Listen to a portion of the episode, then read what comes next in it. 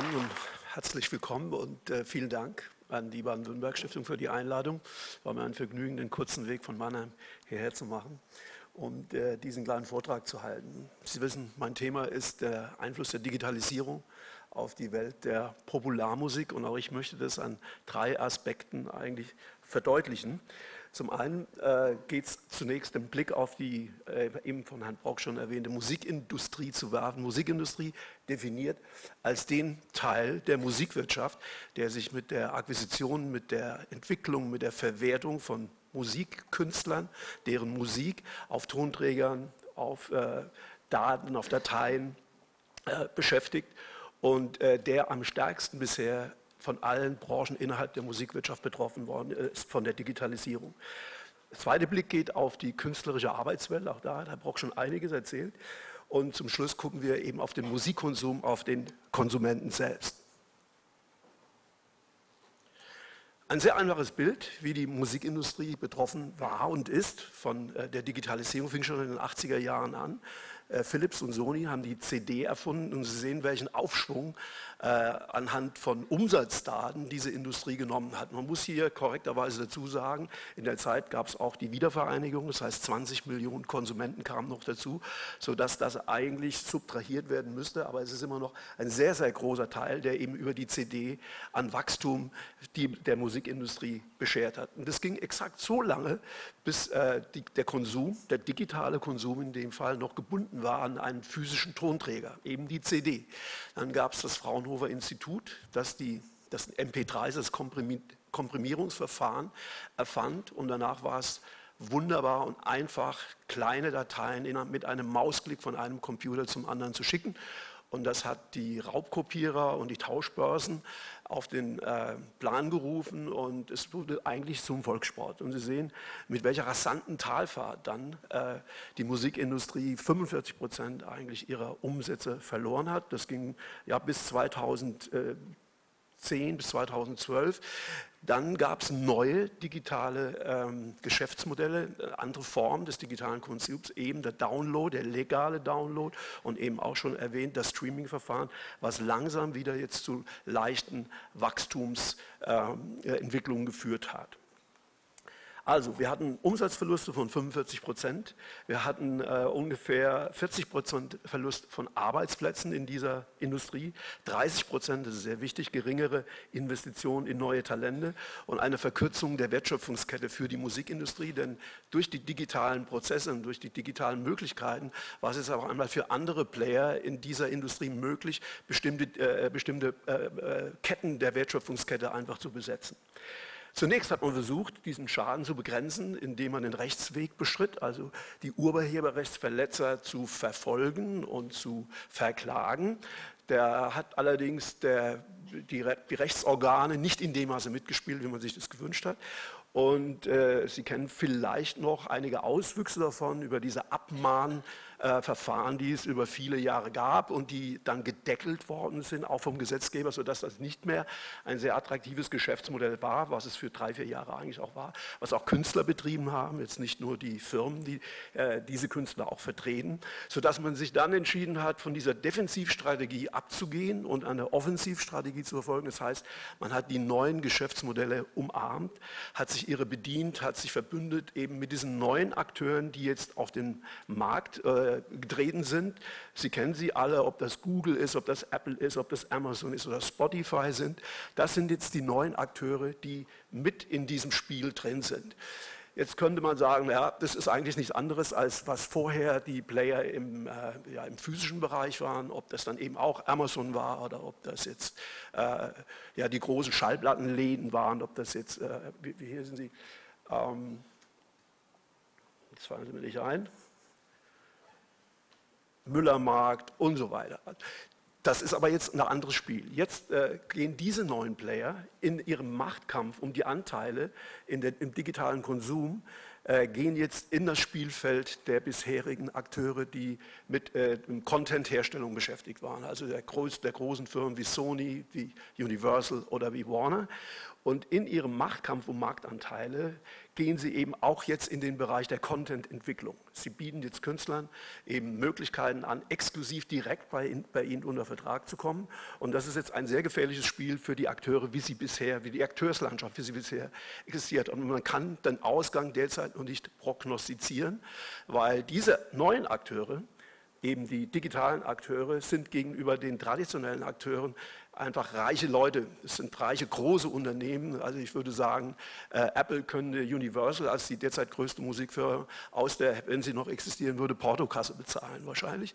Und sie werden wahrscheinlich dort äh, Verschiebungen haben, einfach in dem in Besitz dieser Firmen. Also all diese äh, äh, Prozesse sind derzeit voll im Gange und das ist der derzeitige Stand, den die Industrie sozusagen äh, hat und mit dem sie sich sehr, sehr, sehr stark beschäftigt. Also die Dynamik ist voll im Gange und äh, der, das, das ein, ein, äh, ja, ein, Zwischen, ein Zwischenstadium ist derzeit nicht abzusehen. Täglich gibt es quasi neue Entwicklungen in diesem Bereich.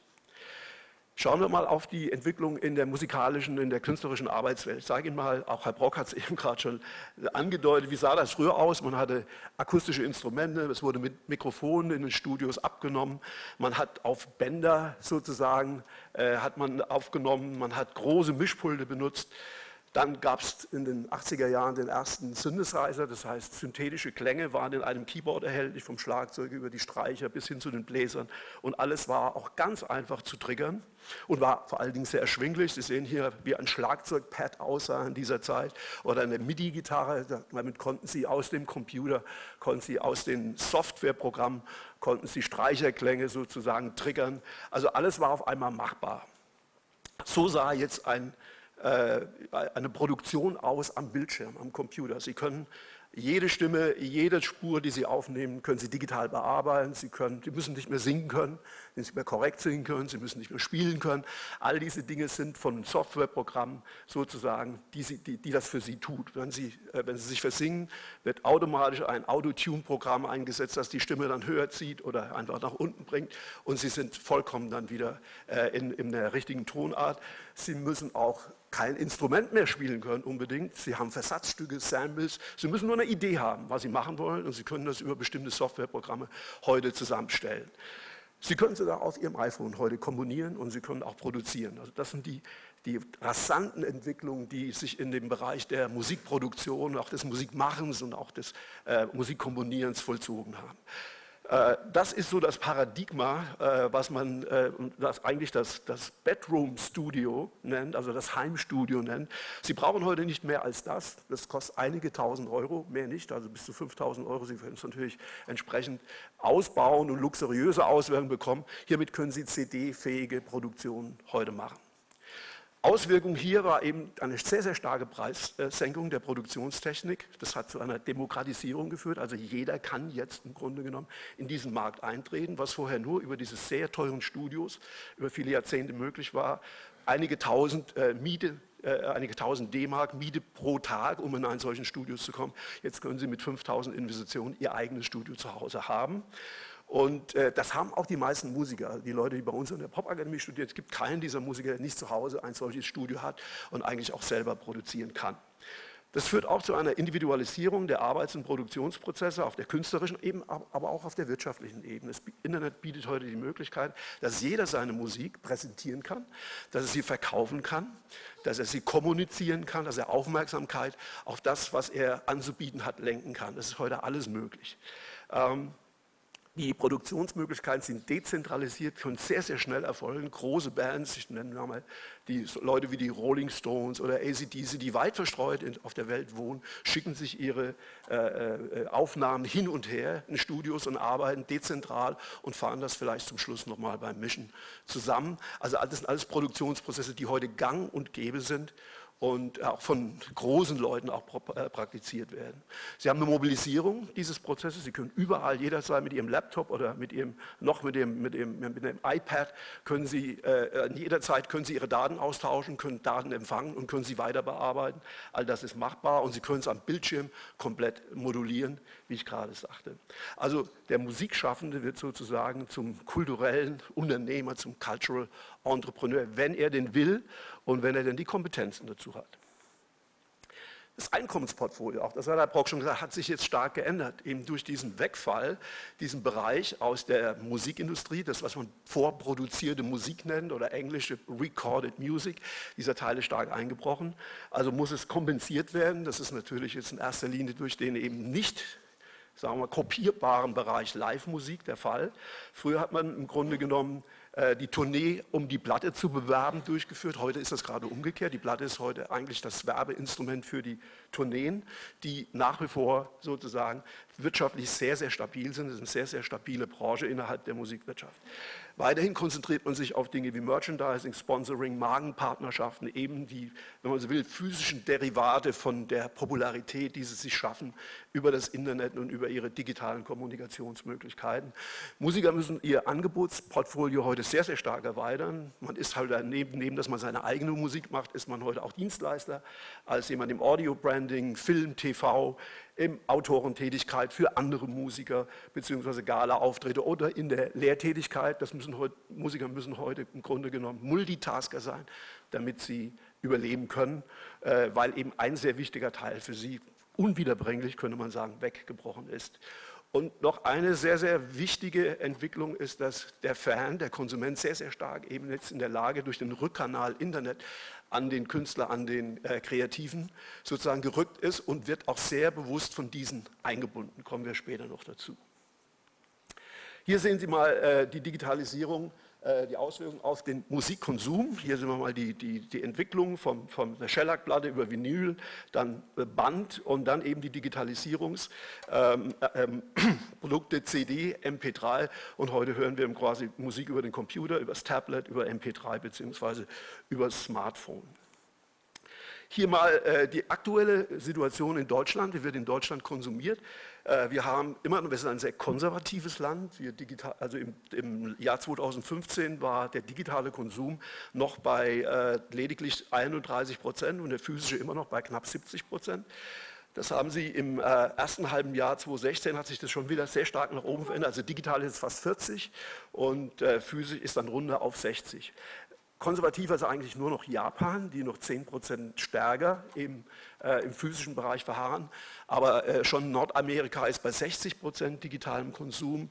Äh, Schweden, äh, die, ganzen Nord-, äh, die ganzen Skandinavier sind inzwischen bei 80, 85 Prozent rein digitalen Konsums. Das ist eine ganz andere Kultur eben des Musikhörens und des Musikkonsumierens. Das hat letztendlich auch damit zu tun, dass der derzeit größte äh, Streamingdienst Spotify ein, ein, eine schwedische Erfindung ist und dort sehr stark eben auch subventionierte Anschlüsse und subventionierte äh, Abos eben an die Bevölkerung sozusagen äh, mit ihren Verträgen gegeben worden sind.